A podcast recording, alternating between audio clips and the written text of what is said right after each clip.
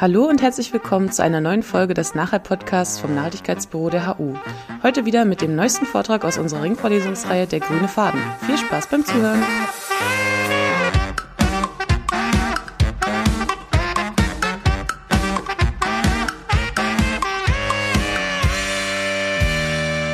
Vortragstitel lautet ähm, Genug für alle aller Zeit, sozialökologische Nachhaltigkeit durch Mäßigung. Und äh, ja, auch in diesem Titel schwingt irgendwie so ein gewisser Pathos mit, so was Verheißungsvolles. Und ja, in der Tat Mäßigung, Suffizienz oder eben die Frage nach dem rechten Maß äh, kommt auch mit dem hohen Anspruch daher, auf der Bewusstseinsebene ähm, einen wertvollen Beitrag zu drei wichtigen Aspekten zu leisten, nämlich erstens zum Umgang mit der Natur, zweitens zur Bewältigung sozialer Fragen und drittens äh, zur persönlichen Lebensqualität.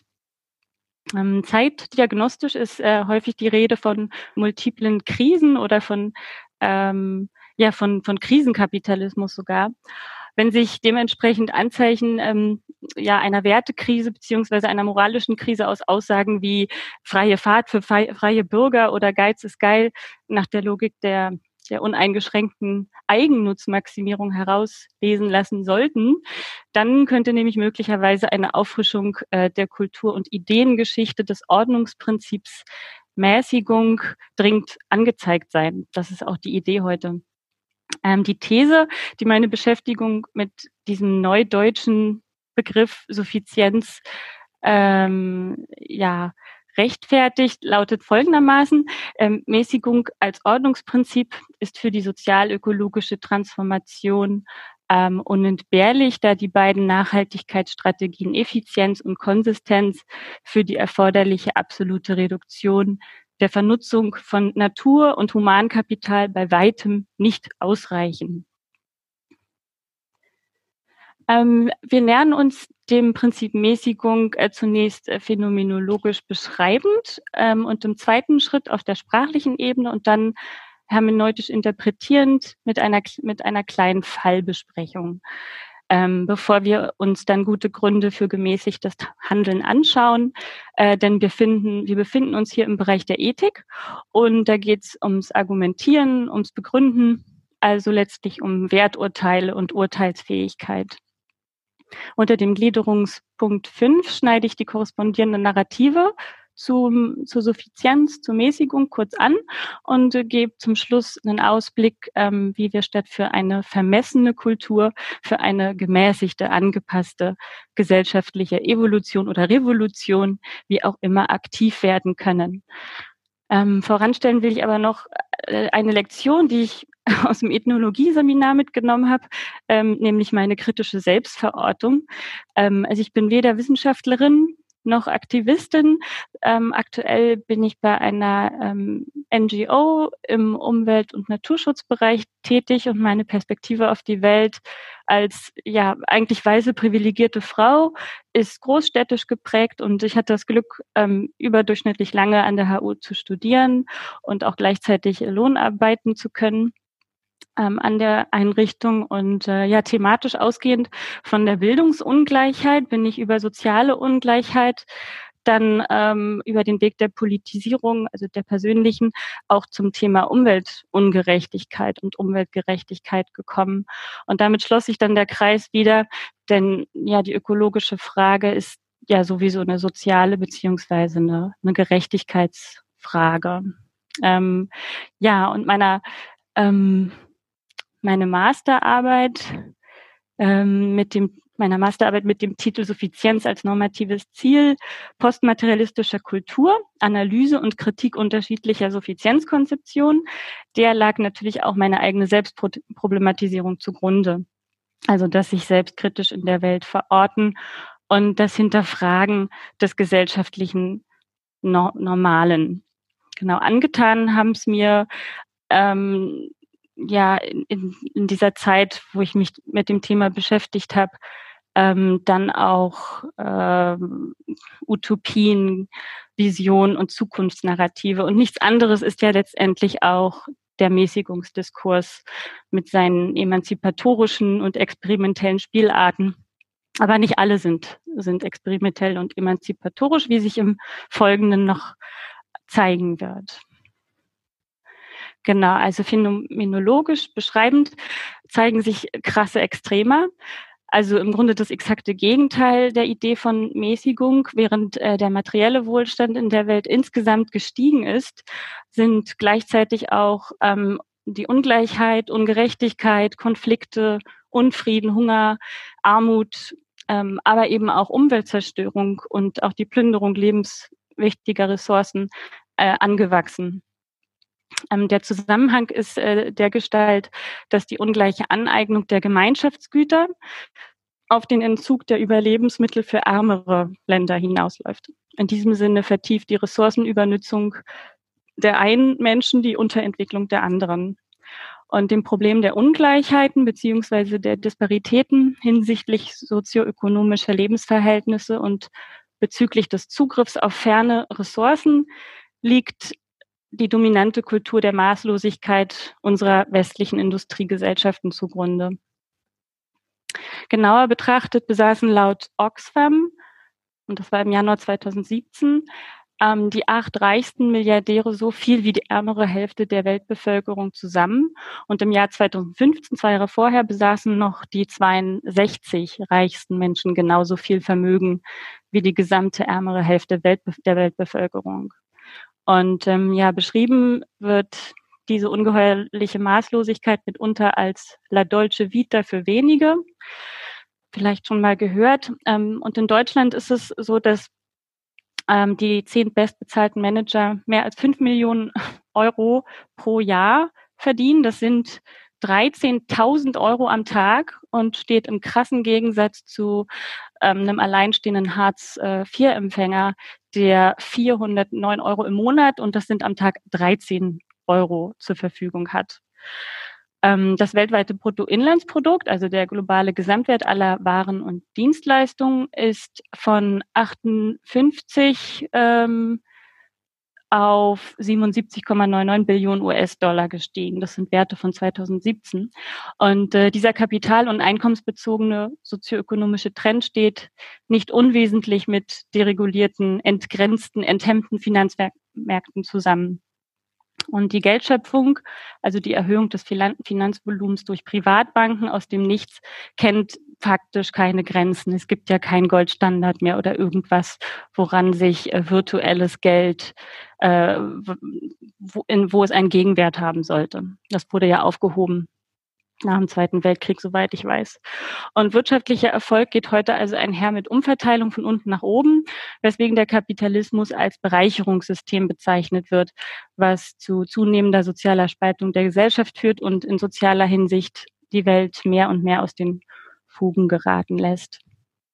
Am konkreten Beispiel der Lebensmittelversorgung und Nahrungsmittelverteilung ähm, besteht Maßlosigkeit auf der einen Seite als Mangel und auf der anderen Seite als Überfluss, wie hier auf dem Werbeplakat von äh, Brot für die Welt äh, dargestellt. Und die Spekulation auf Nahrungsmittel an der Börse zeigt, die Subsistenzbedürfnisse von Nicht-Marktteilnehmenden unterliegen den Interessen der Finanzwirtschaft. Ähm, ich habe mich vor kurzem mit, einem Volkshochschulleiter angelegt, der meinte, insgesamt könne man eine Verbesserung für die Lebensverhältnisse vieler Menschen konstatieren und so schlimm sei die Bilanz unseres Gesellschaftssystems gar nicht, hat er gesagt. In dem Moment konnte ich ihm nicht die Daten äh, liefern, nach welchen vor 50 Jahren äh, 400 Millionen Menschen permanent und chronisch unterernährt waren und heute aber sogar 800 Millionen ähm, Hungernde weltweit an ähm, ja, permanenter chronischer Unterernährung leiden. Das sind Werte von 2017. Ähm, und perverserweise sind zugleich eine Milliarde Menschen übergewichtig oder adipös. Und in Deutschland landen pro Jahr 18 Millionen Tonnen Nahrungsmittel im Müll, ähm, laut einer Studie vom WWF 2017. Und ähm, ein eklatantes Auseinanderklaffen von Bedürfnissen und zahlungsfähiger Nachfrage ist somit Zeuge für die Maßlosigkeit unserer Verhältnisse. Und die Tendenz zur Überakkumulation und Überproduktion, äh, so kann man das eigentlich sagen, ist ähm, der kapitalistischen Wachstumsmaschinerie ähm, inhärent, ist ein Teil von ihr. Und für einen Teil der Menschen heißt das, weniger ist leer und für einen anderen Teil heißt es, das Maß ist längst voll. Ähm, was die tierische Bevölkerung unseres Planeten betrifft, scheint das Maß und ausgeglichene, das ausgeglichene Verhältnis Mensch-Tier auch komplett verloren gegangen zu sein. Ähm, die Population untersuchter Wirbeltierarten hat sich seit 1970 weltweit mehr als halbiert und nimmt jährlich um zwei Prozent ab, äh, hat der WWF herausgefunden 2016. Und andere Angaben gehen sogar von einer 60-prozentigen Abnahme der untersuchten Wirbeltierartenpopulation in den letzten 40 Jahren aus. Ja, dieser quantitative Verlust bedeutet auch qualitativen Artenschwund und hinzu kommt, kommt sogar noch das Insektensterben. Das ist jetzt noch gar nicht mit berücksichtigt in diesen Zahlen. Ähm, während das ähm, Nee, und, und all das passiert eigentlich, während sich die menschliche Bevölkerungszahl äh, ver, vermehrt. Insbesondere auch die imperialen Lebensstile äh, weiten sich aus über immer mehr Bevölkerungsgruppen. Ja, und bei sogenannten Nutztieren, in der industriellen Massentierproduktion gab es auch unnatürliche Produktivitätssteigerungen. Ähm, so beträgt beispielsweise die Milchleistung einer Kuh heute 240.000 Liter, also sogenannte Hochleistungskühe ähm, im Jahr. Und vor 100, vor 100 Jahren gab eine Kuh ein Viertel davon und hatte aber auch eine vierfache Lebenserwartung, nämlich 20 Jahre insgesamt. Ähm, die Lebensdauer eines ist ein weiteres Beispiel, ähm, soll exakt 32 Tage bis zur Schlachtreife betragen und ähm, ein Mastschwein mit 110 Kilogramm Zielgewicht steht ein ganzer Quadratmeter Bodenfläche zur Verfügung, sagt das äh, Landesamt Niedersachsen im Jahr 2017. Ähm, ja, also die Maßlosigkeit des industriellen Modells betreibt Raub, Raubbau an den Tieren und setzt auf Ausbeutung und Kontrolle. Äh, dafür legt ja jetzt aktuell Tönnies ein beredtes Zeugnis ab. Ja, in unserer Maßlosigkeit, so kann man eigentlich sagen, pressen wir aus jedem Lebewesen den größten Ertrag und ähm, ja, ein Leben gestehen wir diesen Tieren nicht zu. Alles wird eigentlich dem Diktat der Effizienzsteigerung untergeordnet. Und diese Beispiele, die ich jetzt genannt habe, sind Krisensymptome äh, der Zerstörung von Leben. Ähm, hier auf der Abbildung seht ihr, ähm, auf diesem Schema sind die neuen planetarischen Belastungsgrenzen abgebildet. Die kennt ihr sicherlich schon, habt, den, habt ihr in anderen Zusammenhängen schon mal gesehen. Ähm, ja, deren Überschreitung ähm, hat irreversible, irreversible Umweltauswirkungen und unkalkulierbare Risiken für die menschliche Zivilisation. Von neuen planetaren Grenzen sind vier deutlich überschritten und wir wissen nicht, wann Kipppunkte des Erd- und Klimasystems erreicht sind. Ähm, die überschrittene Grenze im Bereich der sogenannten Landnutzungsänderung, also so unten links so von sechs bis sieben Uhr, äh, den Teil, ähm, die sind äh, ganz eng mit den mit Biodiversitäts Verlust ähm, verbunden. Und ähm, die haben ihre Ursachen, also diese Landnutzungsänderungen, haben ihre Ursachen in einer maßlosen anthropogenen äh, Nutzbarmachung von Böden und Flächen für ja hauptsächlich menschliche Zwecke. So werden eben auch noch wilde, unberührte Naturflächen dezimiert. Täglich ein Fußballfeld Urlaub, äh, Urwald in Brasilien. Das war ein freudscher Versprecher. Ähm, für, für landwirtschaftliche Zwecke oder eben auch hierzulande Bodenversiegelung für das Eigentumshaus oder Gewerbegebiete. Ihr kennt sicherlich diese riesigen Lagerflachbauten, My Place und dergleichen. Oder auch Steinwüstenvorgärten sind ein Beispiel, ähm, wie man eigentlich, ja, wie, wie man Landnutzung ändert auf nicht, nicht wirklich äh, gute Weise. Auf vormals vorhandenem grünen Wiesen passiert ja sowas oder eben Urwald. Ja, die Wohnfläche, je Mensch steigt auch weiter an. Und äh, die natürliche Ressource Boden ist ja, ja, ist eine Lebensgrundlage von Tieren und Menschen, wird aber mehr und mehr domestiziert, verändert, versiegelt und in für viele andere Tiere und Menschen nicht mehr zugängliches Eigentum umgewandelt. Und trotz Versiegelung und Zersiedlung von Landschaften zeigt die ähm, Abbildung einen Shortfall äh, bei, beim Housing, so nennen die das. Also das sind die roten Bereiche, die in den Kreis hineinführen, zum Zentrum führen. Ähm, Und äh, das ist sozusagen ein Paradox, ne? also hier massive, was auf massive Ungleichheiten und fragwürdige Prioritäten eigentlich hinweist. Ja, die bekannte Studie Grenzen des Wachstums wurde in 70er Jahren veröffentlicht und seitdem ist die Verwandlung von Naturkapital in Sachkapital, was Ökonomen in Wertsetzung nennen, maßlos vorangeschritten, kann man eigentlich sagen.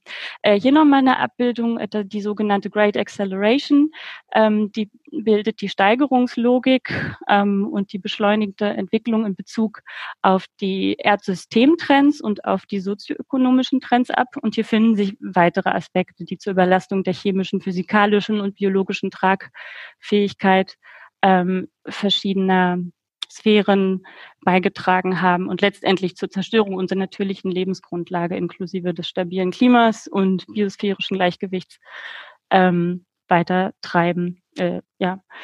Und äh, ja, die Erde ist am Limit. Ähm, darauf machen sozialökologische Bewegungen aufmerksam. Ähm, die öffentlich-rechtlichen Medien sollten das auch machen, anscheinend ziemlich folgenlos. Und in den stündlichen Nachrichten hört man sowas nicht. Da scheint irgendwie Sport wichtiger zu sein oder so. Ich manchmal den Eindruck. Ähm, ja, die planetarischen Grenzen oder die, diese Great Acceleration äh, wird auf soziologischer und kulturanthropologischer Seite unter dem Schlagwort Wachstumsgesellschaft gefasst. Und demnach ist nur ein unglücklicher Konsument ein guter Konsument, also in einer Wachstumsgesellschaft, weil in dieser ist Wirtschaftswachstum das Ziel jeglicher Nationalpolitik und ähm, automatisch wird materieller Wohlstand mit Lebensqualität gleichgesetzt. Nach dem Motto von allem mehr ist besser. Und äh, die, die dominierte Wachstumsbesessenheit und auch der Wachstumsfetisch sind mittlerweile so wichtig, weil ähm, ja um das selbstgerechte System von Akkumulation und Marktverdrängung, ergo Wettbewerb am Laufen zu halten und natürlich Arbeitsplätze zu sichern. Obwohl interessanterweise zwei Drittel aller bestehenden Jobs, Branchen, Arbeitsplätze nicht nachhaltig sind und eigentlich wegfallen müssten oder umgebaut werden müssten. Ja, aber so lässt sich der Wachstumstreiber, sprich äh, das kapitalistische Profit- und Konkurrenzprinzip, schön als alternativlos darstellen, wenn es um Jobs geht. Und äh, alle Konzepte laufen auf die Mengenproblematik hinaus. Ähm, also da sind ja noch die Konzepte Überflussgesellschaft, was man häufig mal zu hören oder zu lesen bekommt, Multi-Optionsgesellschaft, Konsumgesellschaft, Konsumtotalitarismus, ähm, Weltrisikogesellschaft, Beschleunigungsgesellschaft, Erlebnisgesellschaft, Liquid Modernity ähm, genau, die laufen alle auf eine Mengenproblematik ähm, hinaus. Eine zunehmende Zahl an Individuen konsumieren die Naturressourcen und die ressourcen- und energieintensive westliche Produktion Produktions- und Leben, Lebensweise hat sich vertieft und ja, ver, verweitet sich eben auch leider aus. Und viele Umweltzerstörungen sind letzten Endes auf privaten ähm, Konsum zurückzuführen. Ähm, hier nochmal der Begriff Wegwerfgesellschaft. Ich werde jetzt aber mal ein bisschen springen, also weil ich merke, die Zeit rennt ziemlich schnell. Ähm, ein paar Stichworte, die ich hier genannt hätte, wären, wären das Kapitalozän, das Anthropozän, habt ihr sicher schon ähm, gehört, aber auch sowas wie Naturvergessenheit, Kultur, ähm, Naturentfremdung sind ähm, ja Paradoxe der Moderne die wir erleben, ebenso wie Absolutsetzung oder Verabsolutierung des Menschen ähm, entlang des Effizienzdenkens zum Beispiel. So, ich hüpfe jetzt einfach mal ein bisschen schneller durch. Ähm, ja, die Grenzen und Sorglosigkeit unseres Gesellschaftssystems verursacht auf der Makroperspektive, denn hier sind wir jetzt auch nochmal ganz konkret bei den Folgen angelangt. Ähm, ähm, ja, ökonomische und soziale Kosten eigentlich. Ähm, aber die Punkte der Übernut äh, die Punkte der Übernutzung beziehungsweise die Kipppunkte als Maß der Natur können wir und auch die Wissenschaftler nicht mit Sicherheit berechnen. Also Natur ist quasi irgendwo auch unberechenbar. Es besteht also ein Problem ja, mit Berechenbarkeit von Natur. Man könnte auch sagen, es ist kein Problem, ähm, wenn man anders wirtschaften würde. Trotzdem sind heute schon sehr viele selbstverstärkende Effekte der globalen Erwärmung bekannt und wir wissen, dass im Fall katastrophaler äh, Erderwärmung äh, die natürliche Reproduktionsbasis aller Ökonomien und aller Gesellschaften kollabieren wird und kein menschenwürdiges Überleben aller möglich sein wird. Warum sind sozial-ökologische Folgen? Ganz einfach, if you trash the climate, you trash the people. Also die Verbindung ist ganz klar. Ähm, zu den sozialpsychologischen Folgen auf, ja, auf individueller Mikroperspektive führt Ma Maßlosigkeit ähm, im Hamsterrad der Konsumgesellschaft zur Zunahme körperlicher und psychischer, äh, ja, seelischen Leids, denn der Strudel des schneller, höher, weiter etc. ruft psychosoziale Erkrankungen wie Stress, Depression, Burnout, Abstiegsängste, Drogenabhängigkeiten, Suchtverhalten etc. auch Workaholic-Verhalten hervor. Mehr als eine halbe Million Menschen zwischen 14 und 64 Jahren in Deutschland sollen einen pathologischen PC- und Internetgebrauch aufweisen. Ähm, und das Wohlstandsverständnis des globalen Nordens mit Bindung an die kapitalistisch produzierten Waren und die damit verbundenen Kämpfe um materiellen Status und die starre Bildung an die äh, Bindung an die Erwerbsarbeit unter dem Diktum der Wettbewerbsfähigkeit führen auch ähm, zu Ellenbohnmentalität, Angst vor Statusverlust, zu weniger Freizeit und zu dem resultierenden Phänomen FOMO, Fear of Missing Out, die Angst, etwas zu verpassen. Ja, zudem macht Überfluss, also materieller Reichtum, nicht glücklicher, denn die Lebenszufriedenheit der Deutschen stagniert seit 1980, ähm, also nach dem Wirtschaftswunder, während die ähm, Wirtschaft seitdem immer weiter wächst. Im Kontext der Produktflut einer Multi-Optionsgesellschaft wird auch manchmal von Wohlstandsverwahrlosung gesprochen, wo wir nämlich gerade bei den sozialpsychologischen Folgen sind. Es heißt weiter, dass in einer fortschrittskranken und äh, äh, degenerierten Kultur die psychischen und physischen Reserven der Individuen verlustig gehen und Menschen an Fortschrittsversprechen leiden, weil sie sich durch Übertreibung seelisch ausbeuten und dadurch ihr individuelles Leben zerstören. Ja, und die Armut des kapitalistischen Reichtums äh, nennt der Autor Meinhard Kreit in seinem gleichnamigen Buch ähm, ja, die Armut des kapitalistischen Reichtums, genau. also ein Oxymoron eigentlich.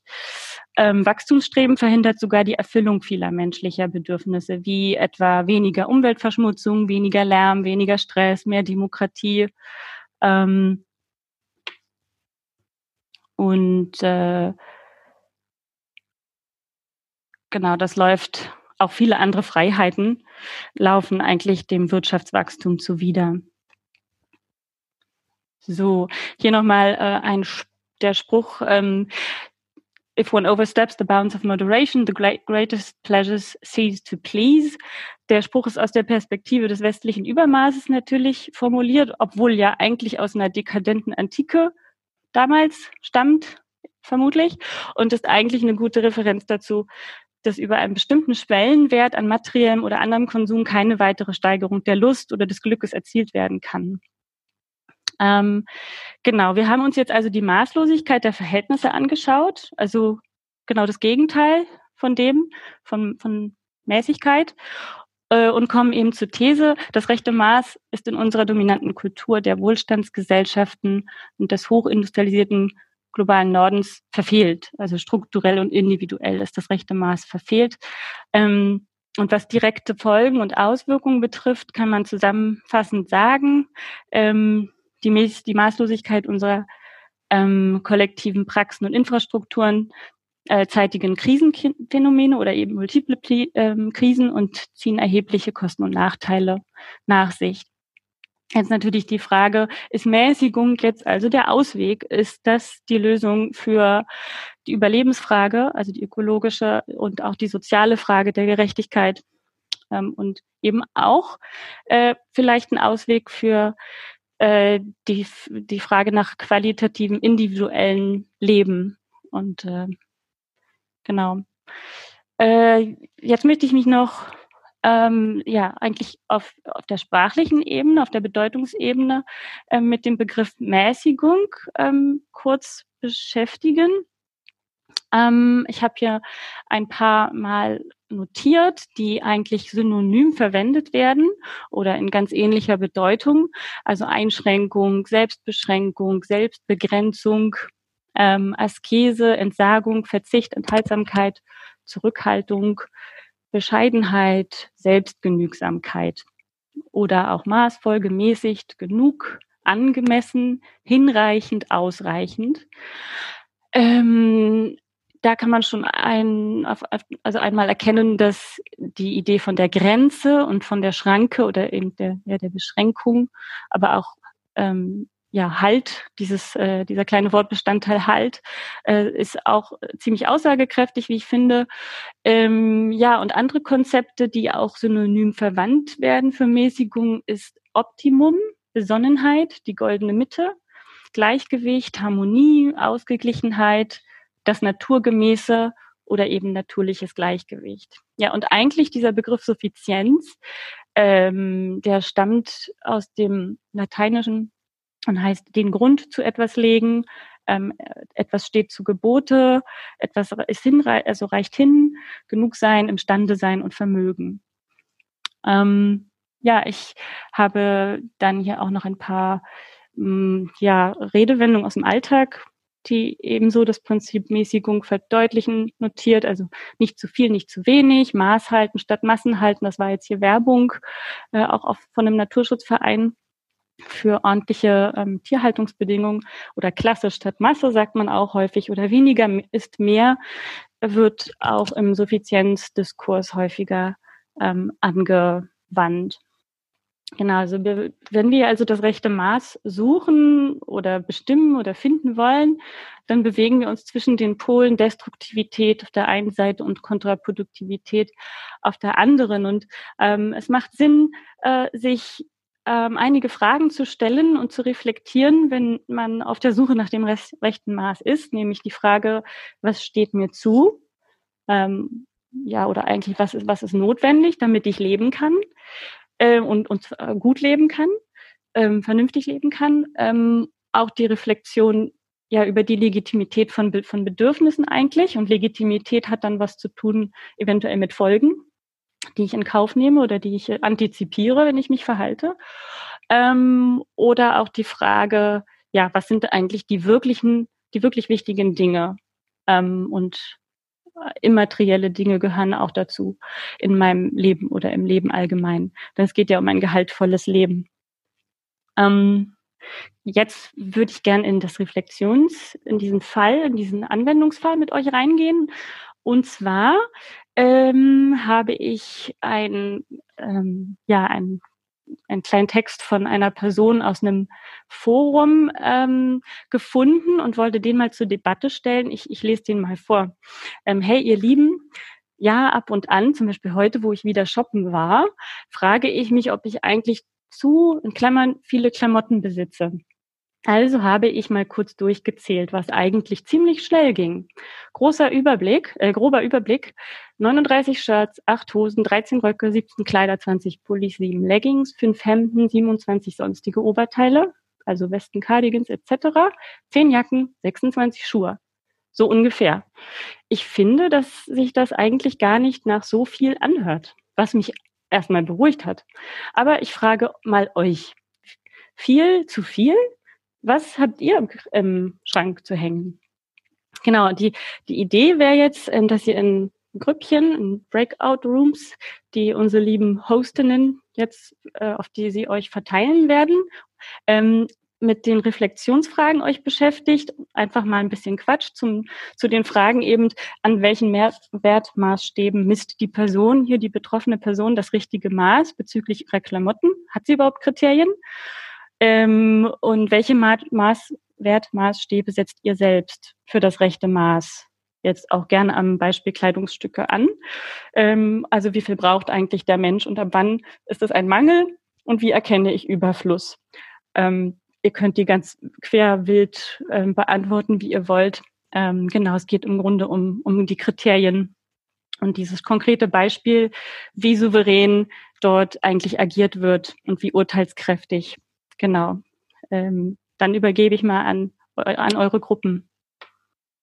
Ähm, ja, also es war für mich ganz interessant zu hören, worüber sich die Gruppe unterhalten hat in Bezug auf, äh, genau, wie, wie sehen Sie die Situation, wie handhaben Sie das äh, selbst? Und äh, ja, ich habe gemerkt, dass, dass da schon eine große Urteils, praktische Urteilsfähigkeit ähm, eigentlich vorhanden war, die ja in dem Beispiel gar nicht gezeigt wird. Also da ist ja eigentlich ziemlich klar, wie unsicher sie ist bei dieser Frage, ob denn, ob sie denn zu viel hätte oder ob sie zu wenig hätte.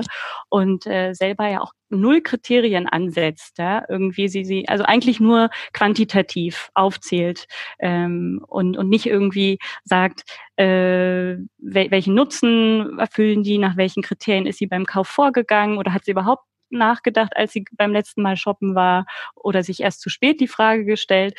Ähm, genau, also Multifunktionsfähigkeit wurde genannt, das fand ich sehr interessant. Auch diese Sache, sich befreien vom Überfluss, wenn man ausmistet ähm, oder Mehrfachnutzung, Upcycling. Äh, das fand ich äh, schon, schon ziemlich äh, durch, durchdacht auf jeden Fall. Also man merkt, dass hier Leute am Start sind, die, die sich Gedanken machen, die reflektieren und äh, ihre Gründe auch darlegen können. Ähm, die Qualität von Kleidung ist, glaube ich, nicht so direkt gekommen. Also das hat mich, das, das höre ich aber auch relativ selten, dass Leute wenig drüber nachdenken, aus welchem Material sind die eigentlich äh, so die Klamotten. Ähm, klar, wenn man welche findet auf der Straße, ist das eh obsolet. Gut, aber ich gehe mal weiter. Ähm, und zwar ähm, möchte ich ähm, jetzt die, die Unterscheidung zwischen ähm, Bedürfnis und Wunsch ähm, ja. Man, man, sieht keine Folien mehr. Man sieht keine Folien. Josi, Josi hat, glaube ich, äh, müsste in die Folien reingehen, weil Josi das, äh, das PDF hat. Ah, jetzt Und passiert das, was. Jetzt passiert was. Genau, wunderbar. Da ist es. Danke. Danke, Josi. Ähm, mhm. genau. Ähm, da gibt es ähm, gerade jetzt am Beispiel schützende Kleidung möchte ich mal diese erstmal erschlagend wirkende Tabelle mit euch durchgehen, aber keine Sorge, das, das sieht schlimmer aus, als es ist. Ähm, also es, es muss auf jeden Fall, und das ist ein, eine ganz wichtige Lektion, glaube ich, wenn man die Frage des Maßes sich anschaut, äh, unterschieden werden zwischen Bedürfnis und Wunsch. Ähm, ein Bedürfnis ähm, ist im Grunde ein aufschiebbar, unaufschiebbares Verlangen, wie äh, zum Beispiel urinieren müssen, Hunger haben, Sicherheit wollen, irgendwo ein Dach über den Kopf zu haben, Hygiene zu haben. Ähm, Anerkennung gehört aber auch dazu und auch so das Beziehungsbedürfnis. Das sind sozusagen alles ganz basale Bedürfnisse des Menschen. Ähm, dazu gehört auch Schutz, schützende Kleidung unter Umständen.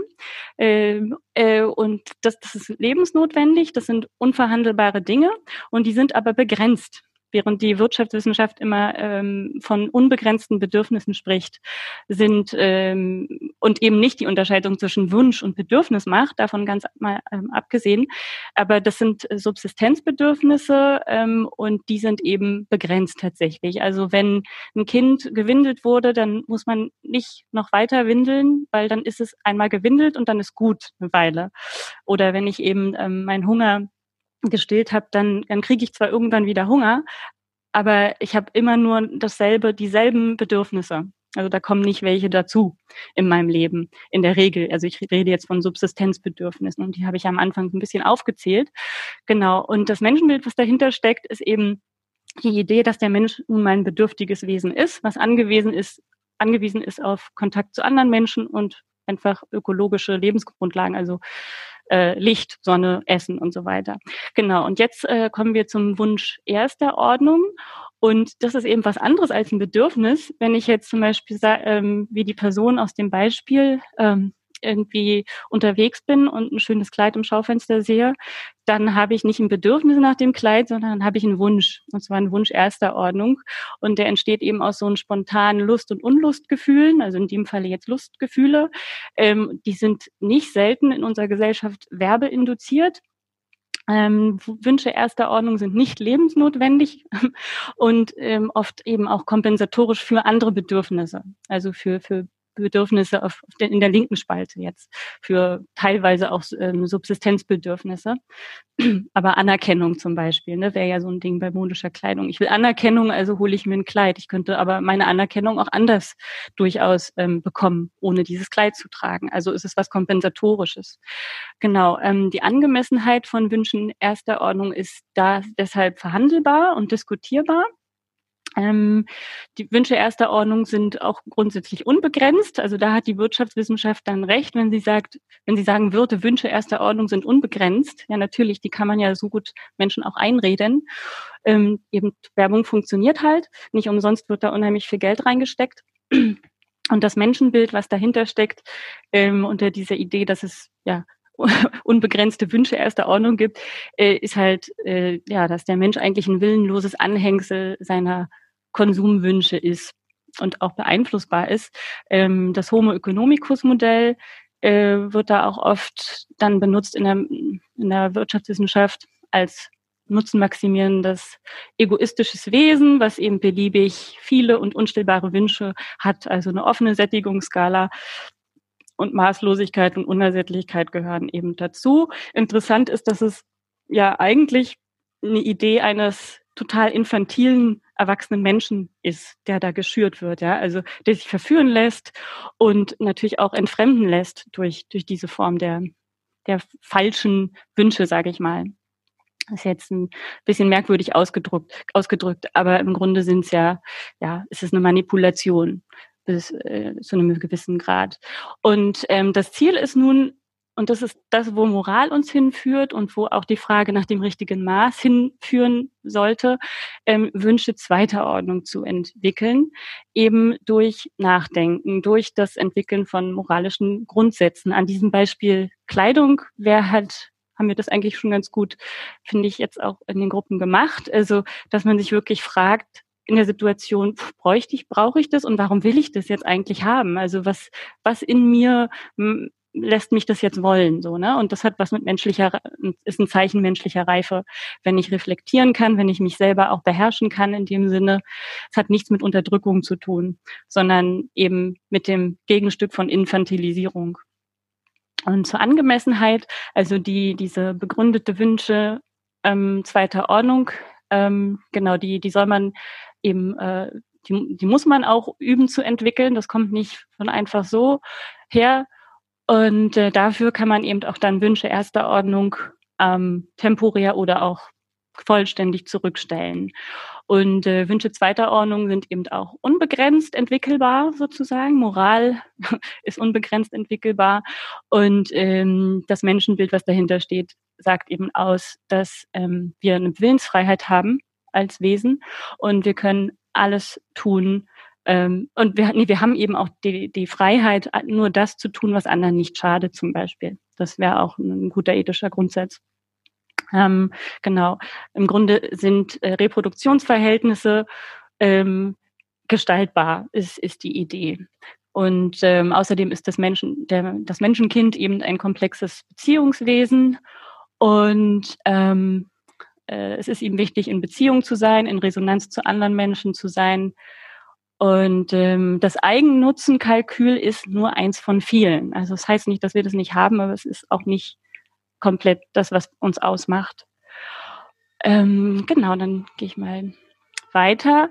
Ähm, es gibt, wenn man sich äh, in der Nach in dieser Suffizienzliteratur umschaut, gibt es da schon ähm, ganz schöne Überlegungen, ähm, wie man sozusagen die Gründe, die die Philosophie und die Ethik als Teil der Philosophie ähm, für sozial-ökologische Gerechtigkeit und auch für das individuell gute Leben ähm, so formuliert hat.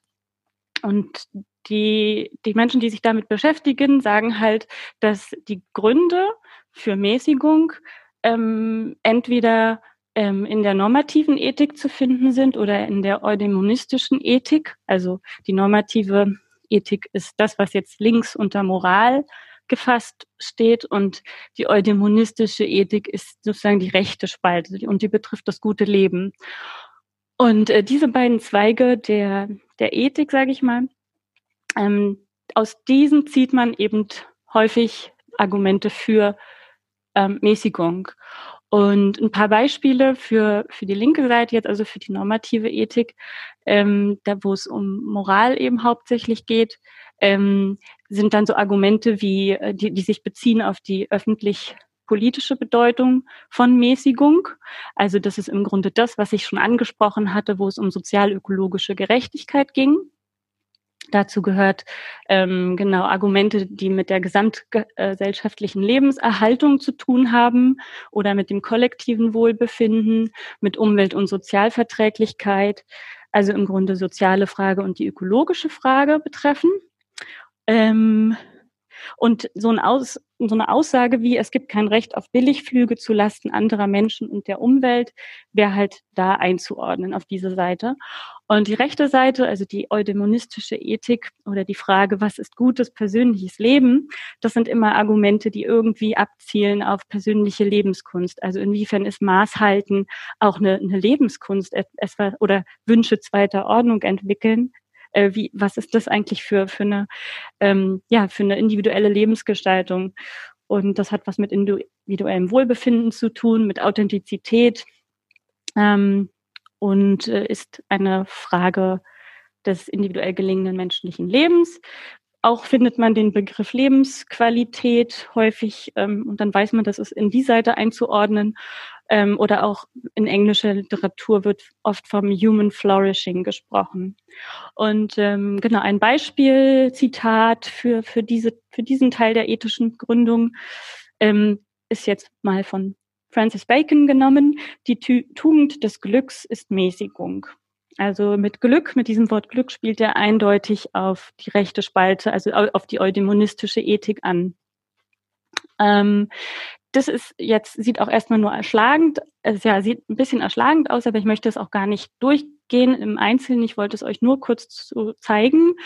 Das ist nämlich so eine Auflistung von ähm, eben diesen, äh, diesen beiden ethischen Ideen oder ethischen Bereichen, äh, zum Beispiel in, die, in den Moralbereich links gehört eben die Diskursethik, die kann man auf ganz niedriger Stufe heranziehen für die ganz für die gesellschaftliche Frage nach Mäßigung, auch die kommunikative Rationalität. Dann kommen ganz viele umweltargumentische, umweltethische Argumente.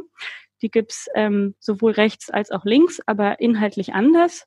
Also zum Beispiel das Argument der Angewiesenheit auf die Natur ähm, oder das Menschenrecht auf Natur oder Pflichten gegenüber zukünftiger Generationen Biozentrismus, Ökozentrismus ähm, will ich gar nicht im All, äh, jetzt im Speziellen durchgehen, genau, aber inter- und intergenerationale Gerechtigkeit kennt ihr, das ist im Grunde die Nachhaltigkeitsethik, die dahinter steckt oder die, die äh, sich da auch äh, bedient.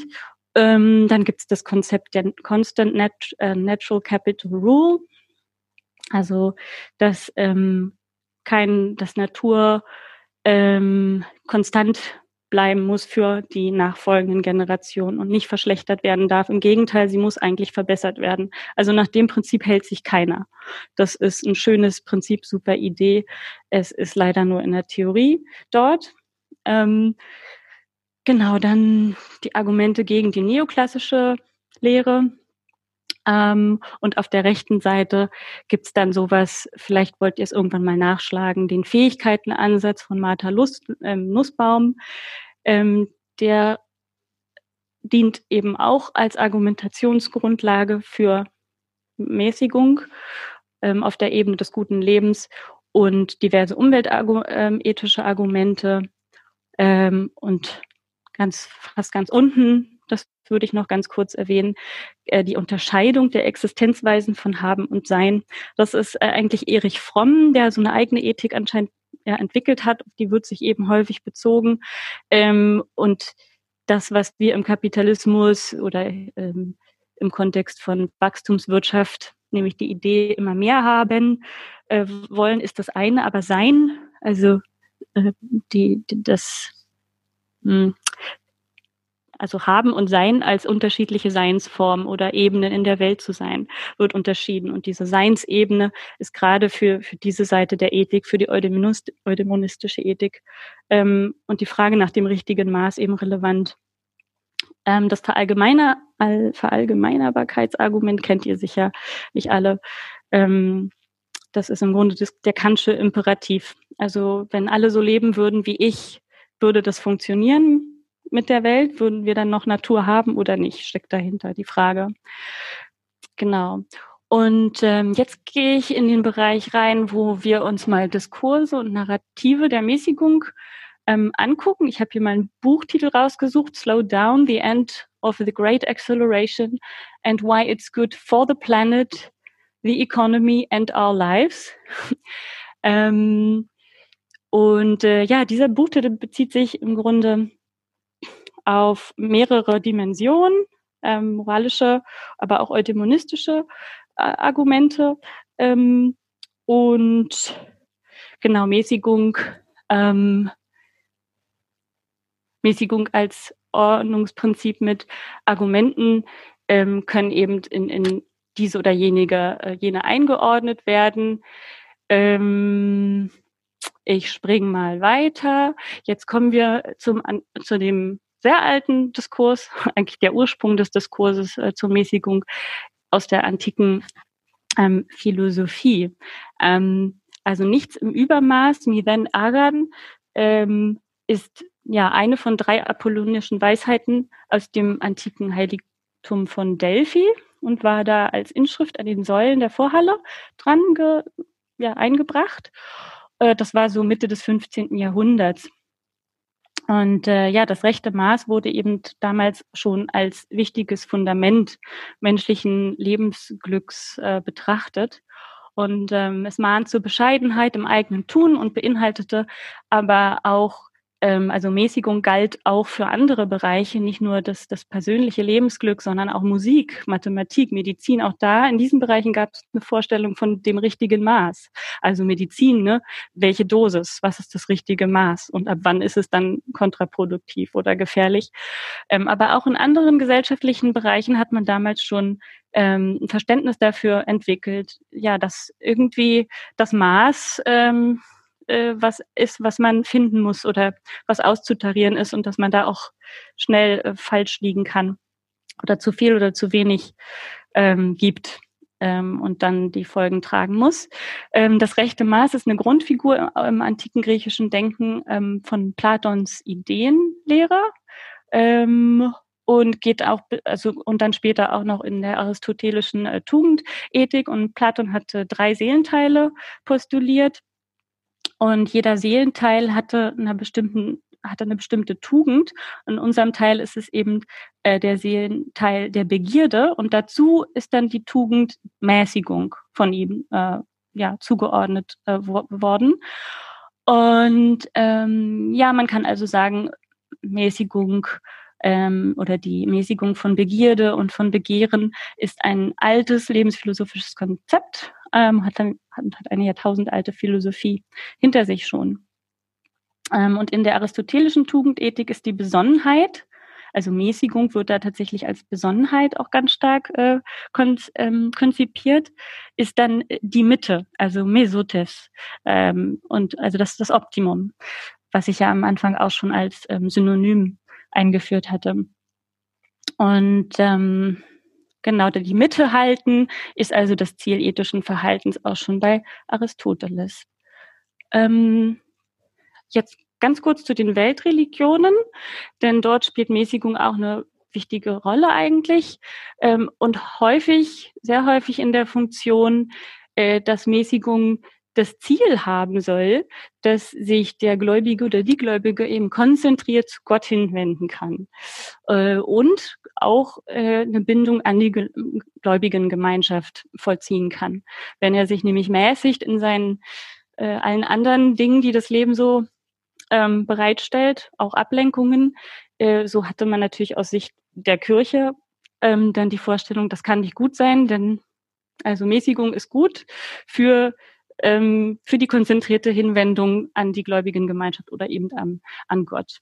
Und ähm, genau Weltabkehr und Besitzlosigkeit sind ja insbesondere für Würdenträger und ähm, Mönche immer, also ein Thema.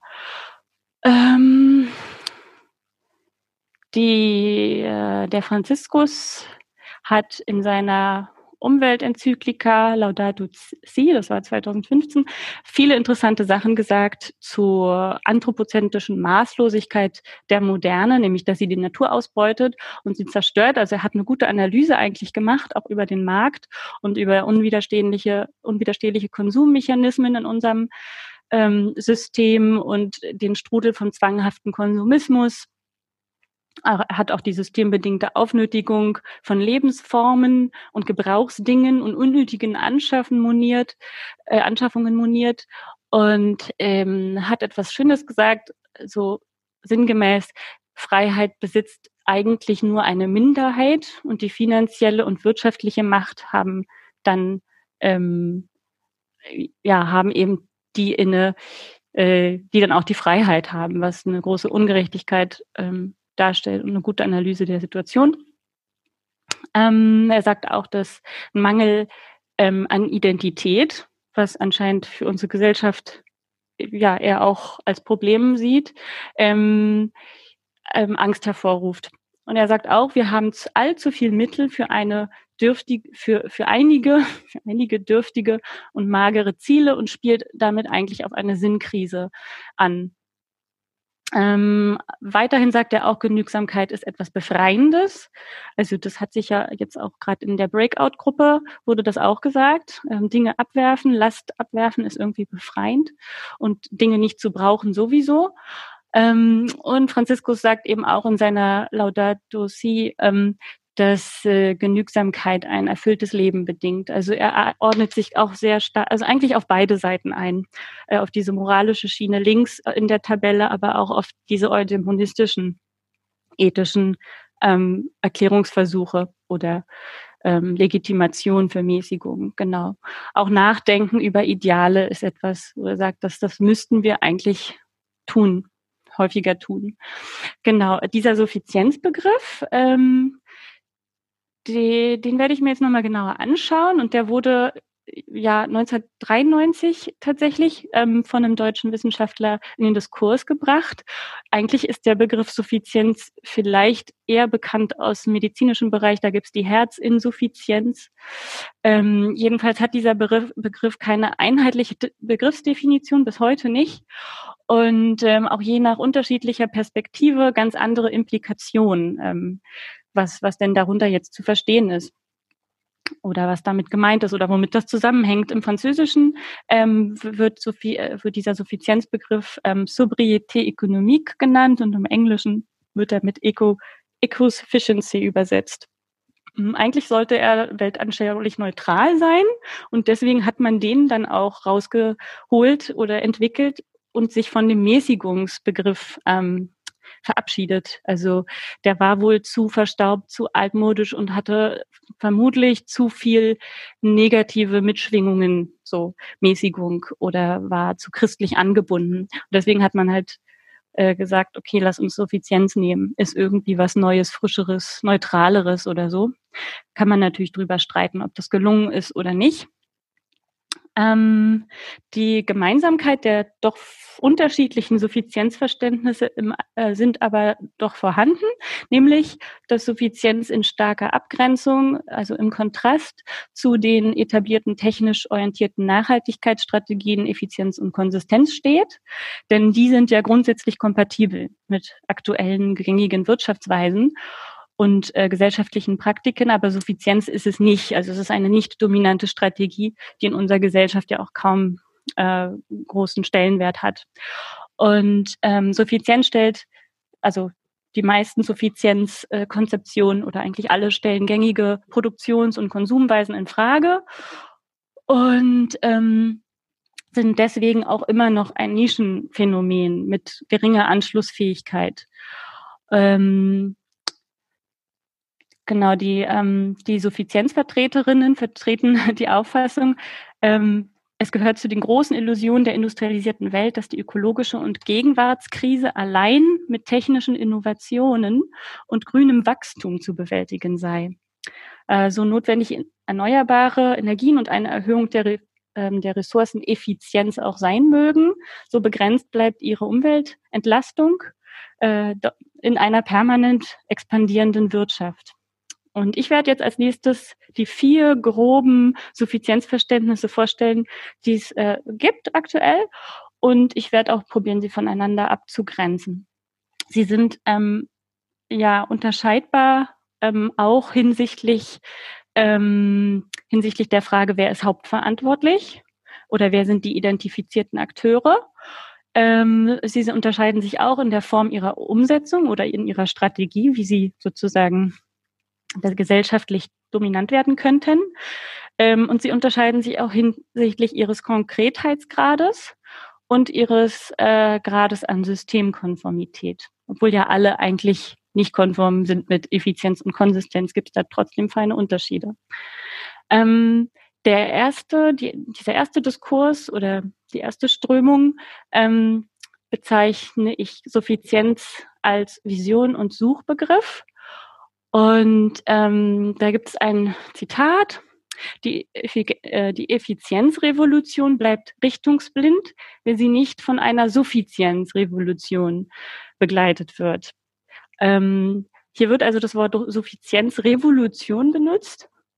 Und ähm, das weist eigentlich darauf hin, dass, ähm, dass eine Systemkonformität nicht wirklich vorhanden ist. Revolution klingt irgendwie schon ein bisschen nach was anderem ähm, ist aber auch so tatsächlich gemeint. Ich meine, da steht auch Effizienzrevolution. Aber es ist eine transformative Idee. Also sie ist nicht systemkonform und ähm, Vision und Suchbegriff deshalb, weil ähm, die Suffizienzwissenschaftler da selbst auch von sich formuliert haben, dass sie, dass es ein Such- und Lehrbegriff ist, dieser Suffizienzbegriff. Und dass es kein, dass Suffizienz kein Zustand ist, sondern eine Aufgabe beziehungsweise eine Richtung ähm, auf individueller wie auch auf gesellschaftspolitischer Ebene. Und somit kann man sagen, dass der Konkretheitsgrad ähm, abstrakt und ähm, visionär ist. Genau. Und gleichzeitig äh, zeichnen äh, Vertreter dieser Visions- und Suchbegriffssuffizienzrichtung ähm, eben auch alternative Idealbilder und Utopien. Deswegen halt ähm, Vision. Und äh, sind, es sind aber vage, vage Ansätze, weil eben radikale Ansätze welche die imperiale Lebensweise in Frage stellen, nicht ohne weiteres kurzfristig auf lokaler oder regionaler Ebene in die Praxis umgesetzt werden können, da ähm, strukturelle Hindernisse im Wege stehen oder eben politische Eingriffsmöglichkeiten fehlen. Die Hauptverantwortlichen werden hier in der gesamten Gesellschaft gesucht. Da sind alle angesprochen. Und äh, was zur Strategie oder zur Form der Umsetzung äh, sagt man halt, wir brauchen ja eine Normverschiebung oder eine, ein Kulturwandel sozusagen. Genau, also es funktio äh, Suffizienz fungiert hier als Suchbegriff für Alternativen zum dominanten Technologieoptimismus. Ähm, äh, die Vertreter dieser Linie hier, die haben ähm, äh, ja ein Konzept sozusagen äh, entwickelt, das ähm, eine ist das äh, Konzept der vier E's, also E für Entschleunigung, Entflechtung, Entkommerzialisierung, Entrüpp Entrümpelung und fünftens ähm, später hinzugekommen Emanzipation. Und äh, langsamer ist sozusagen das Adjektiv zur, zur Entschleunigung der Gesellschaft. Da kann man sich was drunter vorstellen, worum es geht. Und Langsamkeit hat sicherlich was mit Mäßigung ganz doll zu tun. Ebenso die Entflechtung im Sinne von örtlicher sein, ja, regionaler sein, näher sein. Ähm, da geht es natürlich auch um Wirtschaftskreisläufe und wo zum Beispiel ähm, ja, nahrungstechnisch könnte ich sagen, also Melonen sind jetzt nicht mehr drin ist, kann ich irgendwie, das ist nicht gemäßigt, das gibt's auch nicht aus der Nähe. Ähm, das wäre hier sozusagen, würde dann da reinfallen. Und das dritte E wäre äh, Entkommerzialisierung. Ähm, äh, damit meint man dann der Ausbau von Genossenschaften, ähm, genau, nicht kapitalistischen, solidarischen Geschäftsmodellen oder Gemeinwohlökonomie. Wenn man sozusagen nicht das Geld den Ausschlag gibt für irgendwelche Ideen, sondern oder Geschäftsmodelle, sondern tatsächliche ähm, Bedürfnisse. Und das vierte E für Entrümpelung könnte man auch weniger, also die Idee von weniger könnte man äh, darunter verstehen oder versteht man darunter, ist als Plädoyer vers zu verstehen für einfache Lebensstile mit verringerten Konsummengen. Äh, das Beispiel Klamotten aussortieren passt da auch gut rein. Genau, da gibt's auch die Simplify-Bewegung und oder auch andere konsumkritische Bewegungen oder ihr kennt vielleicht die Minimalisten, obwohl Minimalismus was anderes ist als Suffizienz, denn denen geht's ja nicht ums Optimum, sondern denen geht's ums maximale Minimieren, was ähm, nicht die Mitte ist oder nicht, nicht ganz so die Idee von Suffizienz eigentlich beinhaltet. Genau. Ähm, Emanzipation kam, wie gesagt, später hinzu. Ähm, und da sind Gender-Aspekte dann mit gemeint, die auch unter dem Suffizienzbegriff laufen wollten und sollen. Und ähm, da wurde auch gesagt, ja, also Suffizienzpraktiken im Alltag werden, weil sie eben häufig äh, in der Reproduktionsarbeit ähm, geleistet werden, vor allen Dingen von Frauen ähm, gemacht. Zum Beispiel, ähm, wenn ich mich nicht als Frau auf technische Geräte stütze, sondern irgendwie sage, ich mache viel selber oder Windeln zum Beispiel. Wegwerfwindel versus Auswaschwindel. So, ne? Das eine ist ökologisch und suffizient und das andere nicht. Und das kostet aber eben Zeit ähm, also Suffizienz kostet Zeit, weswegen man sagt, okay, wir haben hier eigentlich auch eine Verschränkung zur zur Genderfrage, wenn wir über Mäßig, Mäßigung und Suffizienz sprechen. Deswegen wurde das hinzugenommen. Ähm, ein anderer, eine andere Gruppe von Menschen hat was Ähnliches gemacht und das gehört eben auch in diese Visions- und Suchbegriff Suffizienzsache hinein. Die haben das redukt, unter reduktive Moderne ähm, gefasst und sagen, es gibt die vier Strategien innehalten, ankommen, zurückgehen, zurückgehen und aufhören. Ähm, und das, das, ähm, ja, das deckt sich eigentlich fast zu dem, was oben gesagt wird. Ähm, bei Aufhören, Aufhören finde ich ganz interessant, das ist die moratorische Strategie. Da, da würde runterfallen sowas wie ähm, Bodenmoratorium. Also ab heute werden damit wir die Constant Natural Capital Rule ein, einhalten können. Es wird nichts mehr versiegelt, es, es wird nichts mehr neu gebaut. Das wäre ein Beispiel für, ähm, für diese Vision aufhören. Und jetzt komme ich zur nächsten, zur zweiten Schiene, ist jetzt Suffizienz äh, als individuelle Praktik. Ähm, da ist die äh, die geht von der Nachfrageseite ab, ist äh, eigentlich ein, ja, ein Appell an ähm, Konsumentinnen, nachhaltiger zu konsumieren. Die, die, Hauptverantwortlichen sind also klar, das ist der, der einzelne Mensch, die einzelne Frau im, in ihrem Privathaushalt. Und ähm, das soll alles innengesteuert und freiwillig äh, passieren. Und äh, demnach ist die Umsetzungsstrategie eine private Alltagspraktik, eine ganz persönliche Sache und nichts Politisches oder so. Ähm, und äh, nur die ähm, genau, es geht eigentlich um eine Umverteilung des Konsums in einem kleinteiligen Konkretheitsgrad. Und es geht nicht um Transformation, ähm, wie zum Beispiel Produktion funktioniert oder so. In dem Sinne ist es ein systemkonformes ähm, Mittel, also es lässt sich neben dem bestehenden System, was nicht suffizient ist, äh, suffizient ist, kann man das eben im eigenen Haushalt machen, indem man seinen Kühlschrank im Sommer ausschaltet. Beispiel. Genau. Und äh, trotzdem, das wissen wir alle, ist die Individualebene nicht ähm, also unzureichend, ähm, weil es eben diese Mind-Behavior Gap gibt. So, die dritte ähm, Linie ist Suffizienz als Politikfeld. Ähm, da sagt man, es gibt sowas wie ein Recht auf Suffizienz und die Politik hat die ähm, Pflicht, das umzusetzen. Also es ist ein, ein äh, reformorientierter bis leicht transformativer Ansatz. Und äh, äh, die Politik soll gute Lebensstile strukturell erleichtern, also suffiziente Lebensstile strukturell äh, erleichtern, ermöglichen und fördern. Da sind also die Verwaltungen, die Politikerinnen und die Scheidungsträgerinnen die Hauptverantwortlichen, die ein, äh, die die Rahmenbedingungen schaffen müssen. Ähm, Genau, also das läuft dann über ähm, strategisch über Gesetze, Anreize, Infrastrukturen, Appelle von oben nach unten, top down.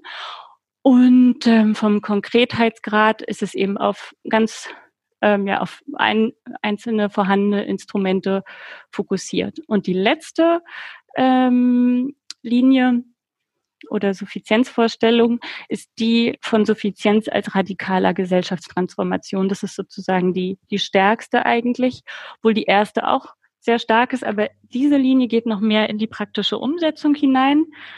Ähm, es ist ein Prozess hin zu anderen Produktions- und Lebensweisen und den entsprechenden Vorstellungswelten, nachhaltig auf sozialer, ökologischer Ebene, fair und solidarisch. Das ist visionär und konkret zusammen, weil, also visionär, weil, weil es um eine äh, Perspektive geht, um eine Kritik und konkret, weil in Nischen und Reallaboren äh, konkrete äh, Sachen umgesetzt werden. Ähm, genau, es ist äh, keine Verzichtsökonom, äh, keine Verzichtsethik. Ähm, Im Gegenteil, es ist eine Repolitisierung der Umweltbewegung. Für Hauptverantwortliche sind die Zivilgesellschaft, Change Agents und Nischen und eigentlich alle. Ähm, es ist transformativ und umgesetzt wird es über Dinge wie Aktivismus, kollektive kulturelle Innovation, diese Nischen, die ich schon angesprochen habe, Reallabore, konkreter Aufbau von Alternativen von unten nach oben, also von bottom up und äh, soll eben eine gesellschaftliche Normverschiebung damit auch an, äh, ja, antreiben. Letzte Folie. Ähm, das ist nochmal, wie, ich finde, das ist eine sehr schöne Abbildung, die die Idee von Suffizienz ähm, nochmal schön zusammenfasst. Ähm, links steht ja mehr von Gleichem, also das ist, Wachs, das ist der Wachstumselefant. Äh, Gleiches von Gleichem, das ist immer noch ein Elefant, ähm, bedeutet eigentlich Stagnation und weniger vom Gleichen äh, ist Rezession. Was wir jetzt aber wollen und die Growth ist sozusagen die die eine Schiene, in der oder die die ähm, eine gesellschaftliche äh, soziale Bewegung, die ähm, Suffizienz ganz stark in, in sich trägt. Und die haben das Symbol der Schnecke und sagen die Growth einfach anders. Die Schnecke ist interessant, weil sie Fühlhörner hat, äh, die eine sehr interessante äh, äh Strategie verfolgen. Wenn sie an irgendwas rankommen, dann ziehen sie sich erstmal zurück und warten ab was, was sehr schlau ist. Und noch das Letzte, ähm, diese die Größe des Schneckenhauses bei der Schnecke, ähm, das, das ist so, dass, dass das genau da aufhört, größer zu werden, an dem Punkt, wo äh, die Schnecke das Haus dann nicht mehr tragen könnte. Also äh, wenn, wenn da noch eine Windung mehr hinzukommt, dann wäre die Schnecke nicht mehr lebensfähig, weil ihr Haus sie erdrücken würde. Es ist also gen genau richtig. Es ist genau das Optimum. Das Haus ist nicht zu groß und das Haus ist nicht zu klein, sondern es ist genau so, dass sie das Haus, dass sie mobil ist mit diesem Haus und alles bei sich hat. Genau, das ist die Idee von Suffizienz. Ähm, genau, und jetzt können wir gerne äh, diskutieren, auch über ähm, ja, Projekte, Kämpfe und Kampagnen, die Suffizienz irgendwie in sich tragen. Und ich bin offen für Fragen.